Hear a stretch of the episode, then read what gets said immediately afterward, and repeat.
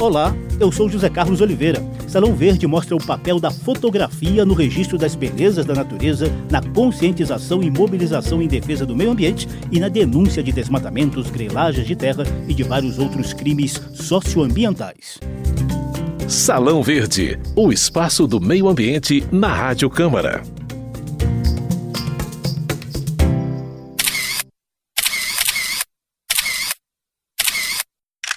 Na hora H, diante de um fato inusitado de beleza, tragédia ou crime, é bem difícil pensar em ajustar o ângulo da câmera, medir a distância focal, pensar em filtro, controlar a intensidade da luz, verificar o fotômetro, conferir a velocidade do obturador e finalmente disparar o clique fotográfico.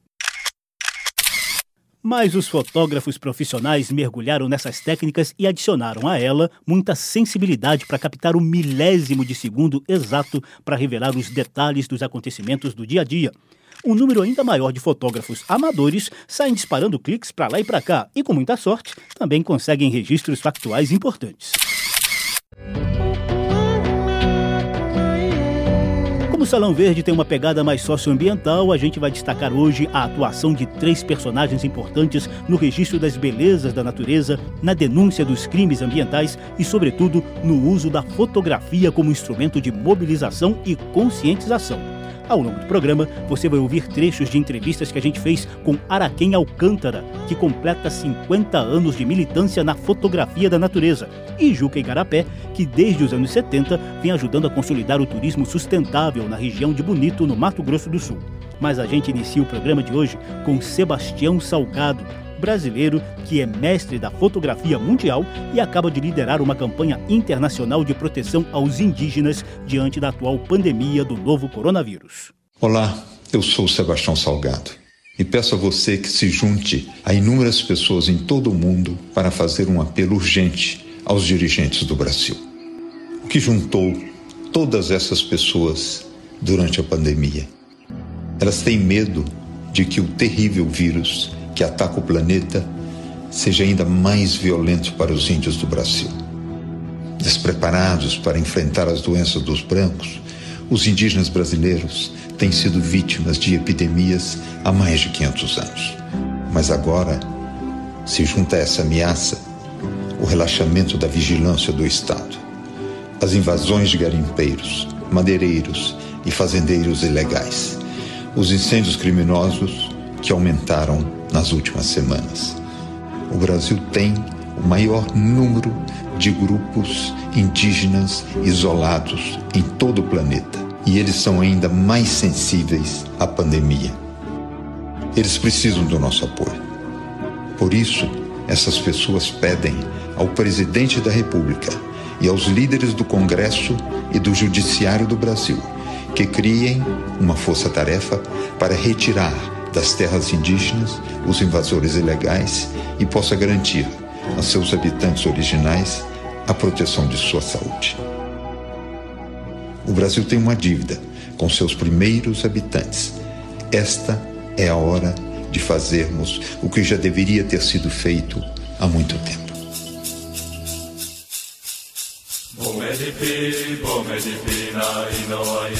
Sebastião Salgado é mineiro de Aimorés, mas virou cidadão do mundo desde o fim dos anos 60. Além de fotojornalista e documentarista, também tem formação em economia. Já ganhou trocentos prêmios na vida, inclusive o Jabuti de Literatura, o Honoris Causa por duas universidades brasileiras e o Prêmio Príncipe de Astúrias das Artes.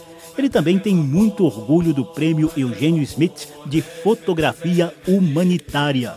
Afinal de contas, Sebastião Salgado já denunciou por meio de seus cliques a pobreza na América Latina, o drama de seca e doenças no norte da África, a violação de direitos dos trabalhadores rurais e o constrangedor êxodo forçado que a guerra, a pobreza e a injustiça impõem a milhões de refugiados no mundo. Na atual campanha de proteção aos índios brasileiros, Sebastião Salgado relembra um pouquinho daquilo que a gente já mostrou em edições anteriores do Salão Verde as carências imunológicas, nutricionais e de direitos humanos que historicamente condenam os indígenas à morte durante pandemias. Salão Verde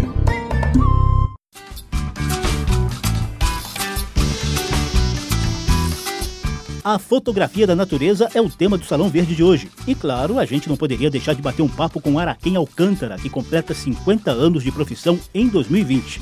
Nessa entrevista, ele se define como um andarilho que mostra por meio das fotos a saga do povo e da natureza.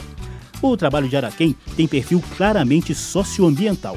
Em outro momento do bate-papo, ele pede emprestado uma frase do poeta Carlos Drummond de Andrade para afirmar que sua fotografia é serva da beleza, mas provoca reflexões sobre o péssimo destino que a humanidade vem dando à natureza, sobretudo nos biomas Mata Atlântica e Amazônia. Também premiado internacionalmente, Araquém Alcântara é autor de 54 livros. O mais famoso é Terra Brasil, resultado do percurso que ele fez em todos os parques nacionais do país entre 1987 e 98. Você vai conferir que Araquém Alcântara, aos 69 anos de idade, ainda tem esperança de que a educação ecológica melhore nossa relação diária com o meio ambiente.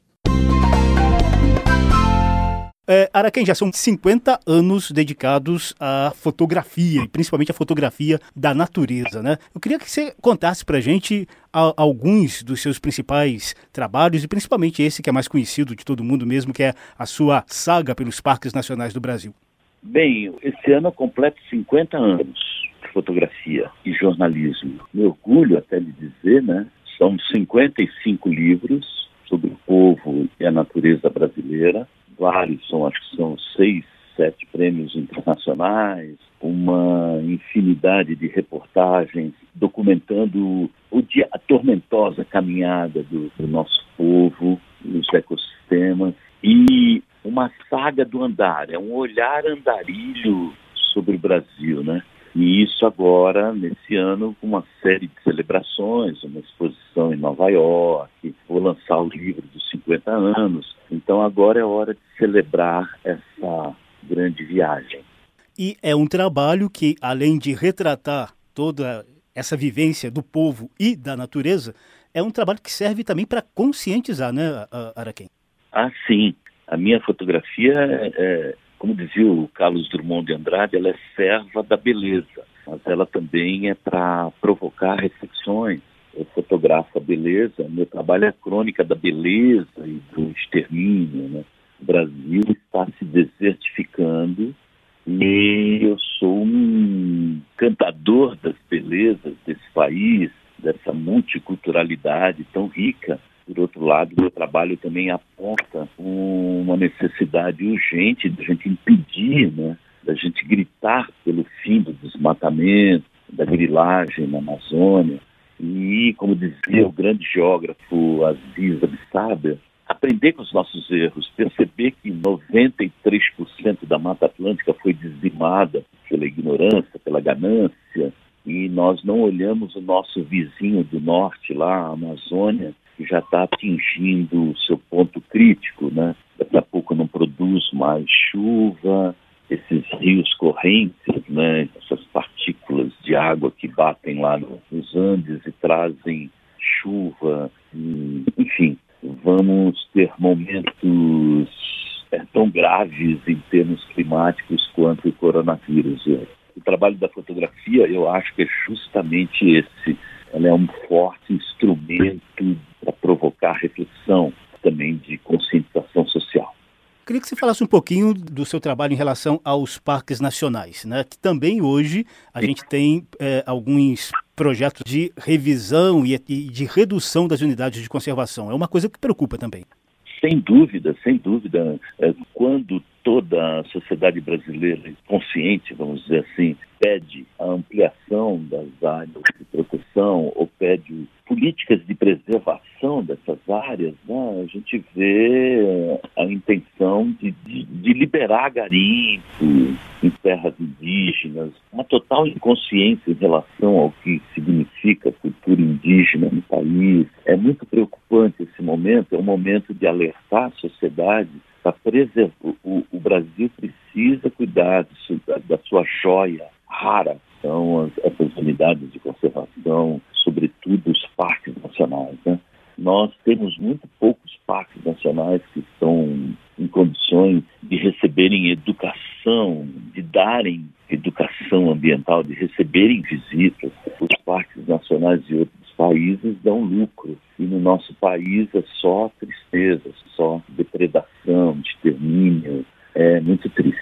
Nós precisamos, nós estamos assim, vivendo muito próximo à barbárie em relação à condução, como já dizia o Franz Krasberg, né? precisamos urgentemente cuidar da nossa principal riqueza, que é floresta, são os nossos ecossistemas.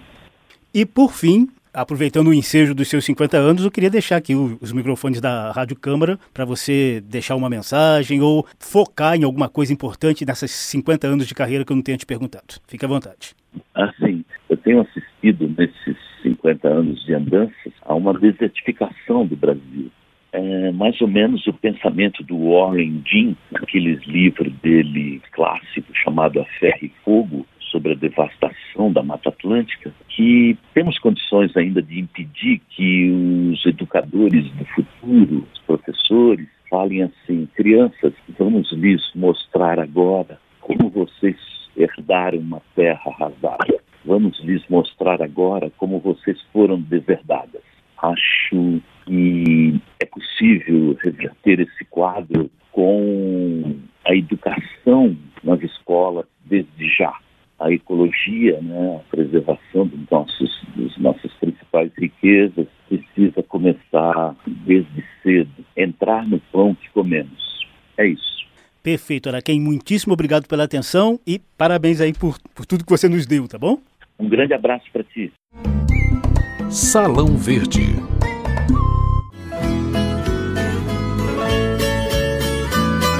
A gente também conversou com Juca Igarapé, que comanda uma agência de turismo ecológico em Bonito, no Mato Grosso do Sul. Ele não se considera fotógrafo profissional, apesar de várias de suas fotos de cobras, sucuris, lontras e recantos do Pantanal Mato Grossense já terem estampado várias páginas de veículos na imprensa nacional e internacional. Igarapé costuma ser o guia das incursões da National Geographic e da Discovery em terras pantaneiras. Você é de Santa Catarina, não é isso? Isso, isso. Então você já está aí há, desde, desde a década de 70? Exatamente. Vim para cá com meus pais, vim pequeno, né? Na época não tinha a palavra ecologia ainda, enfim. Bom, resumindo, chegou um tempo que falou, Brimo, temos que montar uma lojinha agora, né? Você tem uma noção, eu faço umas expedições aqui com o pessoal de BBC, Discover, National Geographic, para ver sucuri na época do frio. Então agora a gente está até estudando o comportamento da sucuri, dessa coisa toda. E aqui a gente tem a parte do Pantanal, que é muito lindo também, tem uma parte da Serra do Amolar, que é muito linda também, que é a divisa lá do, do, Mato Grosso, Mato Grosso do Sul e a Bolívia, né? Então uma serra muito linda, onde tem onça, tem na, na parte dos arrombados do Taquari, os peixes, tucunaré, que estão invadindo o Pantanal, né? Enfim, o lugar que eu estou aqui proporciona alguma coisa assim e às vezes sai alguma foto mais ou menos, né? Eu queria que você falasse um pouquinho da história dessa foto especificamente da, da, da sucuri. Foi difícil pegar aquele ângulo? Você tira várias fotos e depois seleciona? Como é que é o seu estilo de fotografar, mesmo a gente sabendo que você não é profissional? Não, porque quando a gente cai junto com a sucuri, ela, ela começa a nadar e ela sobe para respirar, volta. Você não tocando no animal, ele não te ataca, não faz nada, né? Então a gente acaba mergulhando com ela do ladinho, ela encostando a língua na lente da câmera. Então você vai batendo várias fotos, entendeu? Até chegar essas fotos que você viu aí. E uma outra que me chamou a atenção também, que é uma foto submersa, você pegando a nascente, acho que se não me engano, é Seita Coré o nome? Seita Coré. Ficou uma a foto fazenda, belíssima. A fazenda Seita Coré é uma fazenda que eu fiquei cinco anos abrindo ela. E era de um pessoal que mexia com pecuária, né? Daí eu achei a, a sede da fazenda muito bonita, né? Eu falei, por que, que o senhor não coloca para turismo? Não, meu negócio é boi, o negócio é boi. Eu falei, tá bom. Daí acabei insistindo porque eu achava muito legal. Daí acabei achando as cachoeiras, um monte de cachoeira que hoje é consagrado. Imagina você mergulhando a primeira vez num lugar e descobrindo essas coisas, né? Você fica meio é uma coisa surreal, arrepiava, assim, aquele momento ali de você estar tá na, naquele lugar abençoado, né? Espero que haja um certo até prazer de, de perceber ao longo dessas décadas que você já está em Bonito a evolução da cidade, a evolução turística da cidade. E você tem notado algum tipo de conscientização dos turistas que têm procurado a cidade também? Conscientização ecológica, né? Nossa, com certeza. Para você ter uma ideia, bonito é uma coisa assim meia única que Deus foi abençoou esse lugar que colocou muito atrativo turístico concentrado numa região só que nem bonito. Aqui nós temos nascente, cachoeira, é, grutas, enfim, observação de pássaro. Uh, aqui a gente tem um parque mais novo da serra, que é a Serra da Badoquena, onde você tem ocorrência das arpias, ela chocando. Então, é um lugar abençoado, preservado, né? E a gente conseguiu implantar esse turismo uh, aqui em Bonito de uma forma muito bem elaborada. É uma coisa muito importante, eu sempre falo, e a gente cuida demais aqui em Bonito, porque o patrão nosso se chama natureza. Então isso tem que ser preservado. É um turismo sustentável, né? Isso é muito bacana. Está lá na lei. Pode conferir. Está lá na lei. Os fotógrafos profissionais que trabalham em empresas jornalísticas têm atividade reconhecida desde 1969 pelo mesmo decreto-lei que regulamentou a profissão de jornalista. Em 2014, a Câmara dos Deputados aprovou um projeto de lei que previa uma regulamentação específica para a profissão de fotógrafo em níveis técnico e superior. O deputado Laércio Oliveira, atualmente no PP de Sergipe, foi um dos relatores da proposta que ainda aguarda análise do Senado uma profissão histórica, mas que até hoje no nosso país não existe regulamentação alguma. A gente pretende incluir os fotógrafos no mundo formal em todos os estados brasileiros. A figura do fotógrafo é uma figura sempre tratada como se fosse um pico, como um serviço extra, uma profissão informal. Esses profissionais têm uma importância muito grande para o nosso país. Eles retratam a história e os momentos mais importantes da vida, tanto social como política. Salão Verde trouxe a contribuição da fotografia para o registro de belezas da natureza, de crimes socioambientais e da conscientização para um meio ambiente mais equilibrado. O programa teve produção de Lucélia Cristina, edição e apresentação de José Carlos Oliveira. Se você quiser ouvir de novo essa e as outras edições do programa, basta visitar as páginas da Rádio Câmara na internet e nas redes sociais e procurar por Salão Verde. O programa também está disponível em podcast no agregador de sua preferência. Obrigado pela atenção e tchau. Salão Verde, o espaço do meio ambiente na Rádio Câmara.